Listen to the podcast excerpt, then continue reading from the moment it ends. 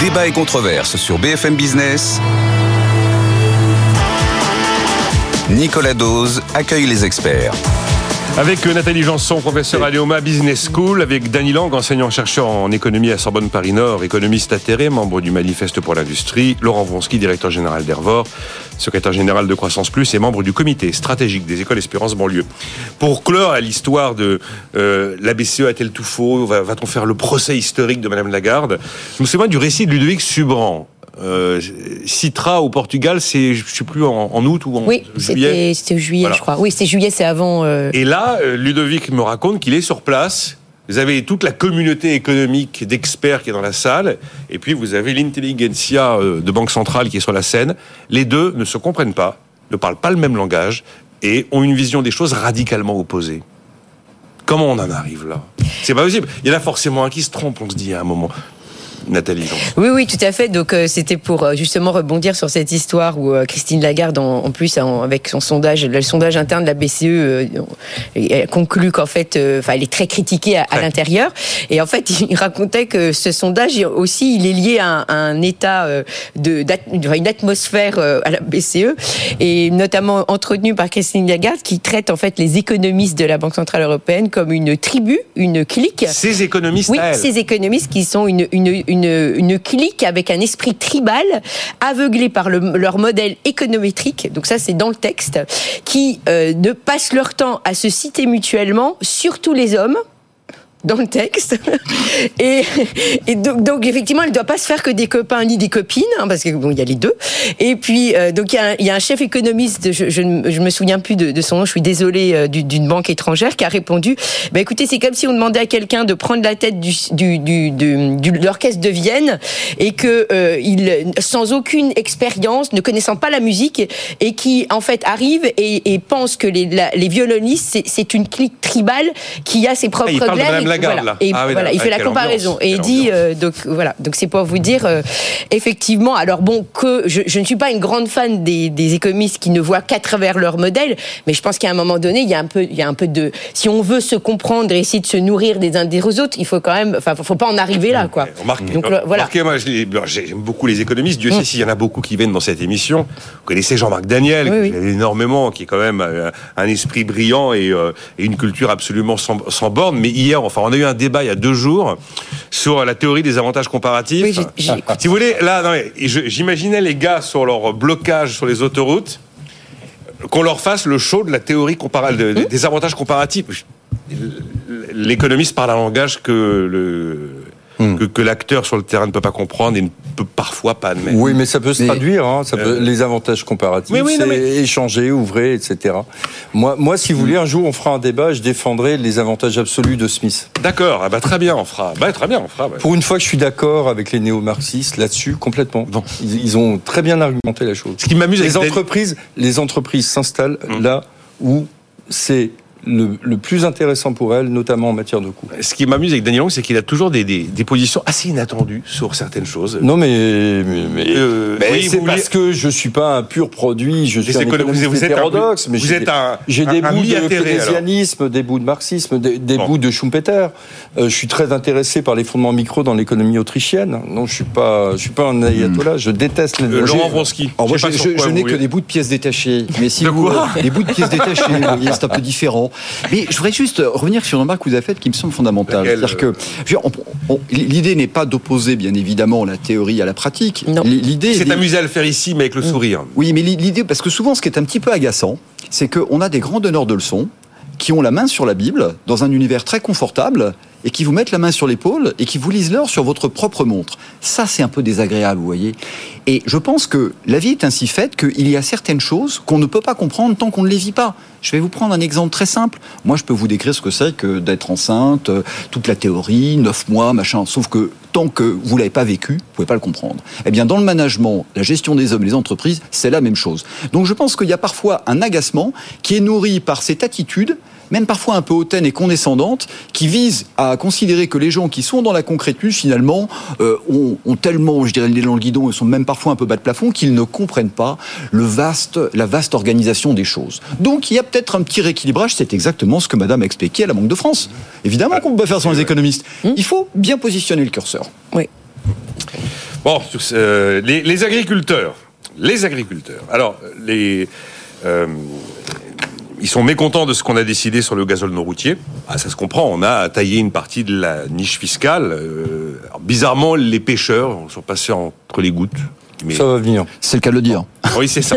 euh, mais alors, en fait, ce que j'apprends, parce que je suis pas un spécialiste de la niche GNR, mais c'est qu'elle est en plus ultra complexe à aller percevoir. Alors là, probablement, Gabriel Attal va annoncer aujourd'hui une simplification, sorte de système euh, d'avance de crédit d'impôt, un petit peu comme pour les gardes d'enfants ou les emplois à domicile, euh, pour éviter que, notamment, les plus petits exploitants, devant la complexité, décident de renoncer à ce qui reste de cet avantage fiscal. On leur a retiré 2,85 centimes par litre depuis le 1er janvier. Ils attendent des indemnités de la PAC qui leur sont dus et qui sont en retard.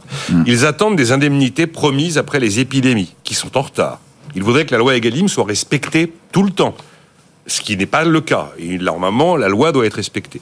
Ils voudraient euh, avoir une juste rémunération de leur travail et éviter que la France ne passe son temps à surtransposer des normes, ce qui ne les met pas forcément en concurrence déloyale avec des Sud-Américains, mais avec des Espagnols ou même des hmm. Allemands. Hmm. Tout ça, je sais pas, je sais pas ce que je, trouve que tout est parfaitement audible. Alors, objectivement, tout est parfaitement. Mmh. Alors, je peux commencer? Parce que là, c'est des gens qui bossent. Hein. Et en plus, la rémunération, elle n'est pas pour 35 heures. Elle non, non, non, 60, non, 70. Non, non. Allez-y, commencez. C'est des gens qui bossent. Beaucoup ne s'en sortent pas, gagnent en dessous du SMIC. Euh, il y a des suicides d'agriculteurs depuis très longtemps. Et moi, ça fait très longtemps que j'ai une position qui n'est pas du tout dans l'air du temps, mais qui me paraît totalement défendable, qui est de revenir à l'ancienne politique agricole commune où on encadre complètement les prix. C'est-à-dire, ah euh, l'agriculteur peut se projeter sur 5 ans, euh, il peut vivre dignement de son travail.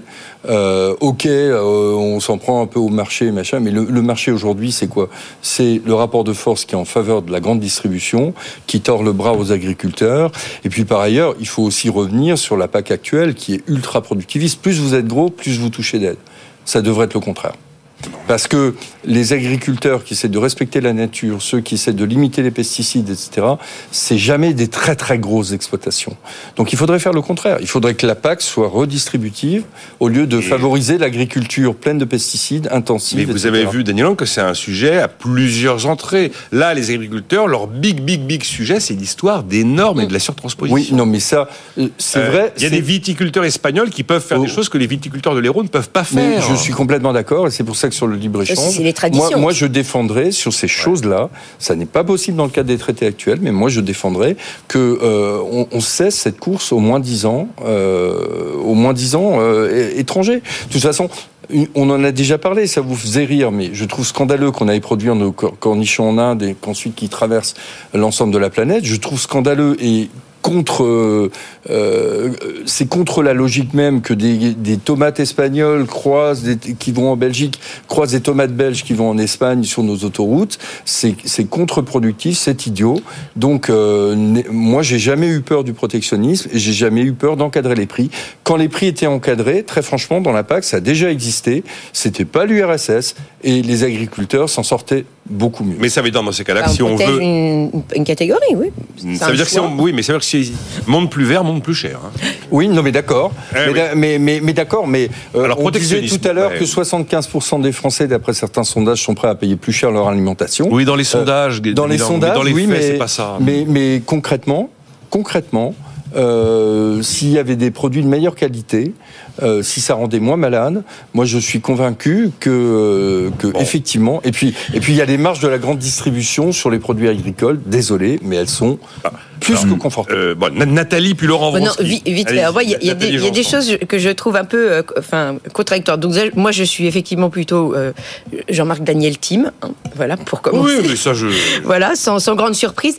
Et en fait, moi, ce qui me, ce que je trouve un peu surprenant toujours avec ces discussions, c'est déjà, je pense qu'il y a eu des améliorations. Donc moi, je suis pas du tout, euh, je, je, ne vois pas ça. Les évolutions, je les vois pas d'une façon très négative. Je, je, je pense qu'au contraire.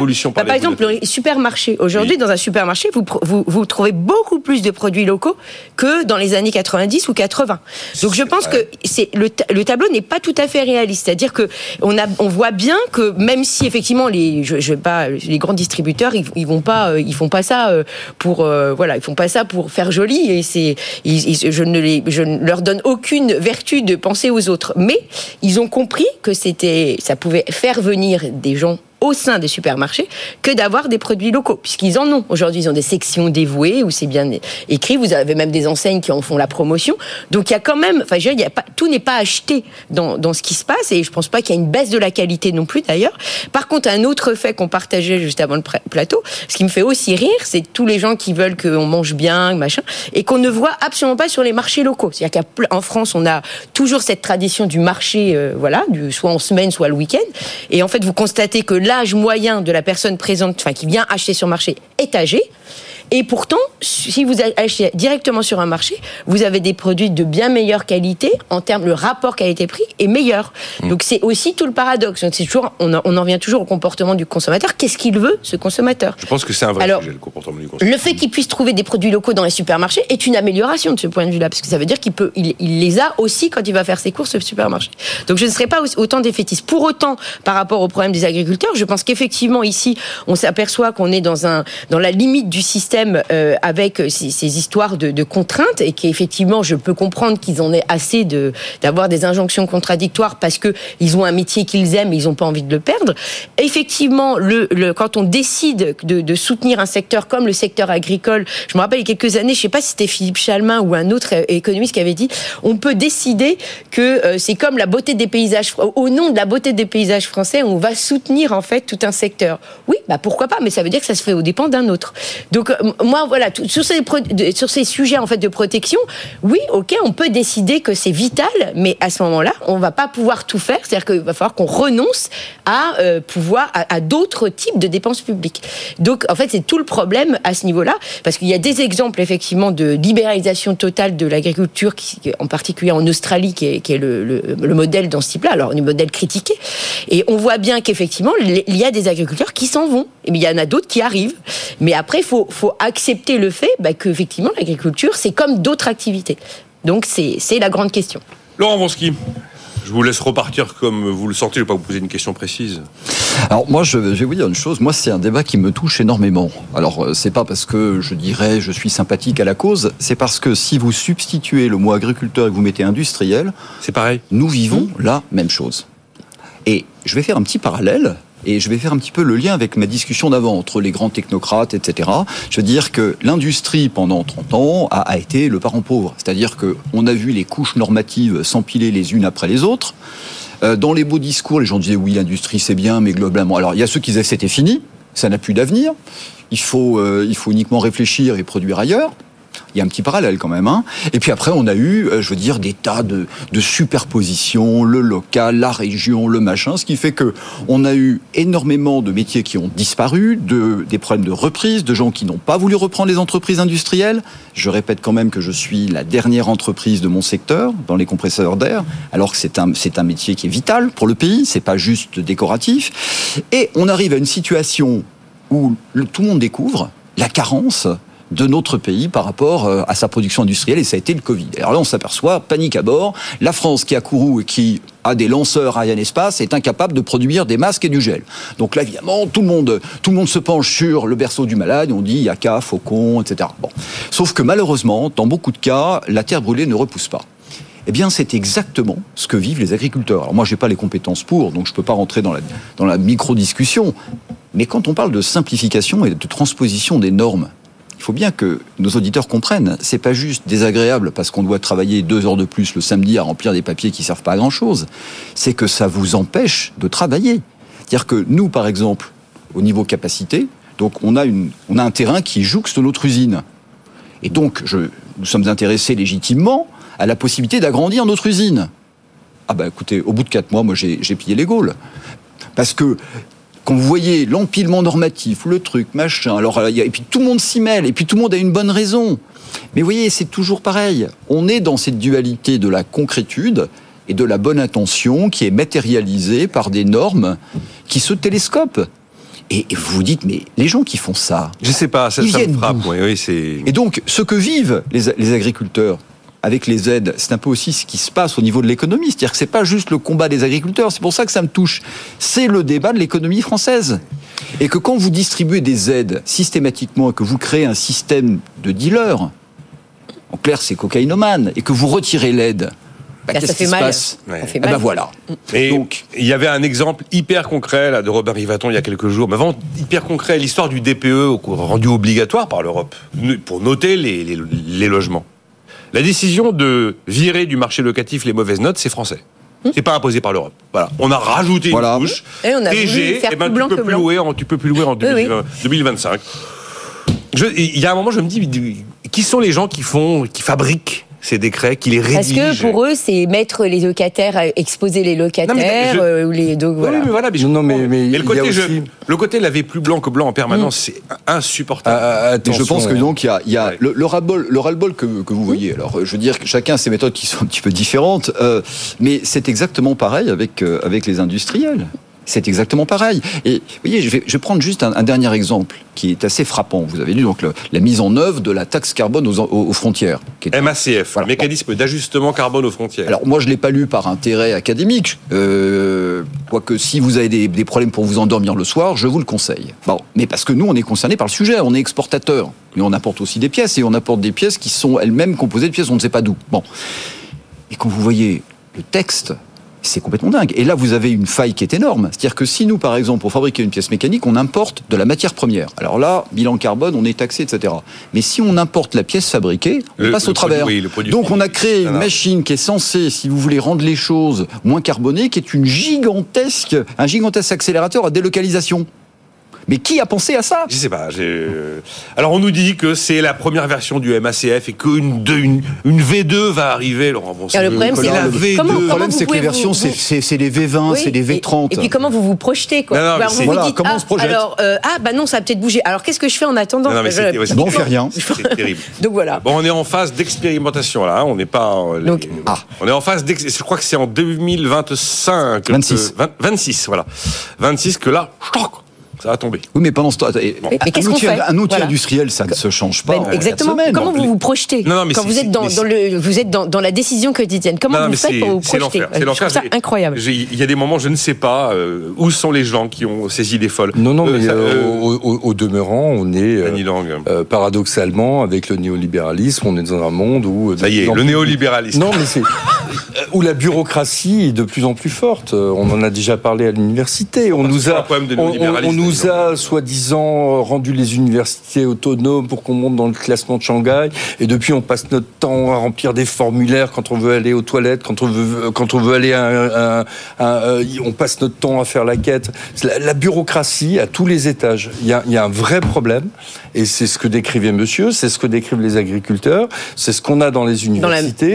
et au nom de la simplification, à chaque fois, on nous mmh. rajoute des couches de bureaucratie. Ça, c'est vraiment insupportable. C'est vraiment insupportable. C'est quand même phénoménal parce que euh, j'ai repris quelques discours sur la simplification, des discours. Hein, oui, mais des discours. Oui, ben oui. Mmh. Regardez, par exemple, tout récemment, euh, est-ce que je peux le retrouver? Bruno Le Maire L'administration ne, doit pas défendre sa place, mais se mettre à la place des chefs bah, d'entreprise. Elle ne doit pas sanctionner, mais servir. Waouh bah, Non, mais si vous voulez, c'est comme en amour. Il y a les mots d'amour et il y a les actes d'amour. Dans, dans l'orchestre de Madame, vous venez de trouver le joueur de flûte. Oui, c'est ça. tout à fait. Alors justement, tiens, bon, je ne sais pas ce que Gabriel Attal va dire, parce que là, on sent que c'est pas en agitant un truc que tout d'un coup tout le monde rentre chez soi.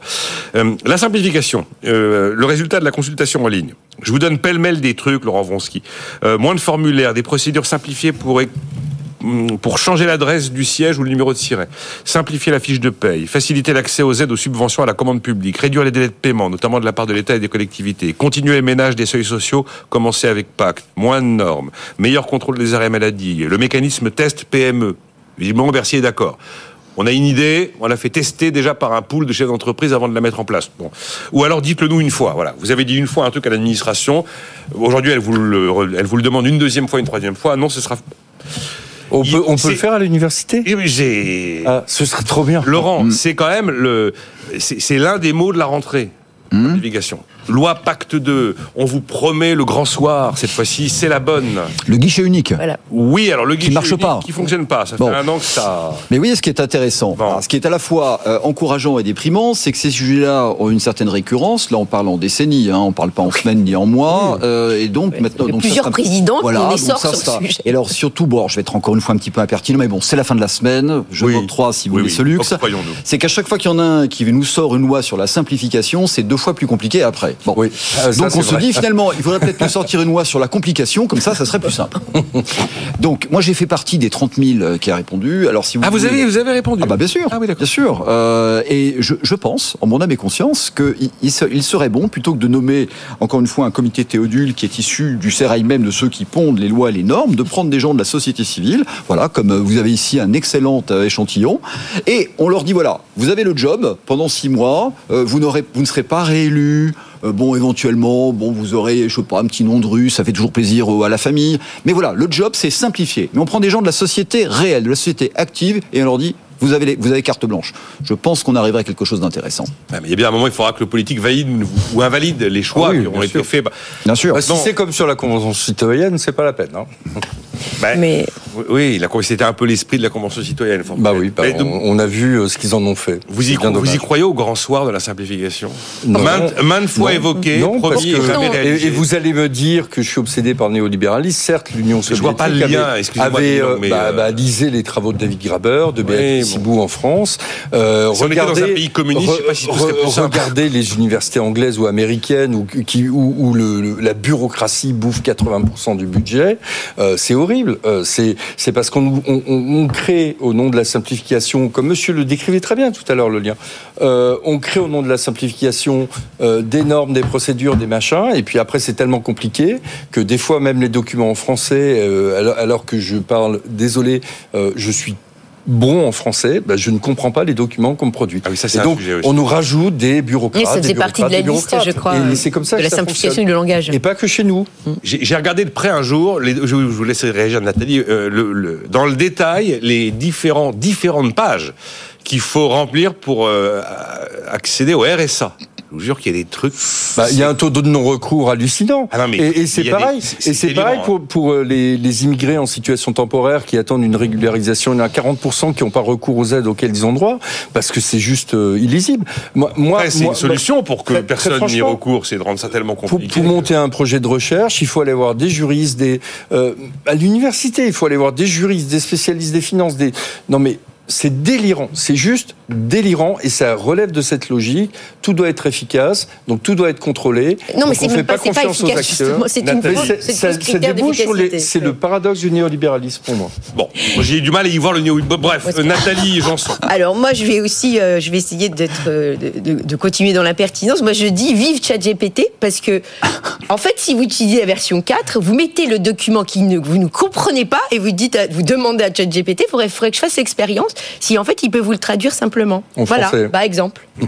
Ça, c'est peut non, mais je, euh, blague à part, je pense que la technologie peut améliorer le quotidien de nombreux, euh, de, nombre de personnes, parce qu'en fait, déjà, ça peut vous assister dans les tâches euh, qui sont pas très intéressantes. Et deuxièmement, au niveau de la simplification, on pourrait réellement avoir un vrai projet, mais on n'entend pas beaucoup parler, parce que entre la digitalisation et l'utilisation des blockchains, où en fait, on pourrait, l'information, elle pourrait être là une fois pour toutes, justement, eh bien, ça éviterait des, des paperasseries à répétition. Et je pense qu'en fait, on ne, se, on, ne, on, on, on ne se projette pas assez dans cette logique-là, en France en tout cas, euh, au niveau de l'administration publique. Et c'est bien dommage, parce que je pense que ça pourrait être vraiment un, un pas en avant et un soulagement pour euh, la société, enfin pour ceux qui travaillent dans le quotidien, qui ont des entreprises, euh, pour qu'en fait ce soit vraiment plus simple. C'est vrai, parce que Laurent est vrai, pour vraiment mm, prendre la mesure, il faut ce que Laurent appelle la concrétude. Mmh. J'aime bien ce terme. Euh, je ne sais pas s'il est dans le dico d'ailleurs, mais euh, c'est très. Je on, ne sais pas. On, comprend très bien. Euh, et, écoutez des gens vous raconter leur métier et les contraintes qu'ils hmm. rencontrent. Et d'ailleurs, Guillaume Poitriedal nous a fait des, démonstrations sur la hmm. construction on se dit, mais oui, effectivement, il y a quand même des gens qui sont passés par là pour décider que, du coup, tout devient impossible. Je me souviens aussi de Alain Dinin chez Next City, qui me disait, mais on m'oblige à construire 100% de logements étudiants dans une résidence aux normes handicapées. Vous avez déjà vu une résidence où il y a 100% d'handicapés chez les étudiants? Et voilà, du coup, ben, tout est plus grand, tout est plus cher, tout est... C'est comme l'histoire des, des, des, euh, des, des, douches à l'italienne. Voilà, les douches à l'italienne, c'est beaucoup hmm. plus compliqué, ça coûte beaucoup plus, cher. Qui paye euh, Oui, vous vouliez. Euh, oui, juste un élément, parce, que, parce que souvent, il y, a quand même quelque chose, puisque vous parlez du hmm. progrès. Alors, ça, je ne peux pas m'empêcher de mentionner le fait qu'on a quand même transféré aux contribuables que ce soit des particuliers ou des entreprises, une bonne partie des tâches qui étaient réalisées par l'administration. Et donc, en clair, moi maintenant, je me remplir ma feuille d'impôt tout seul comme un grand, enfin comme, comme vous tous, la saisir, enfin il y a des tas de choses comme ça. Ça a beaucoup progressé, au contraire, il fallait toujours remplir sa feuille d'impôt, elle est pré-remplie. Non, non, j'entends bien.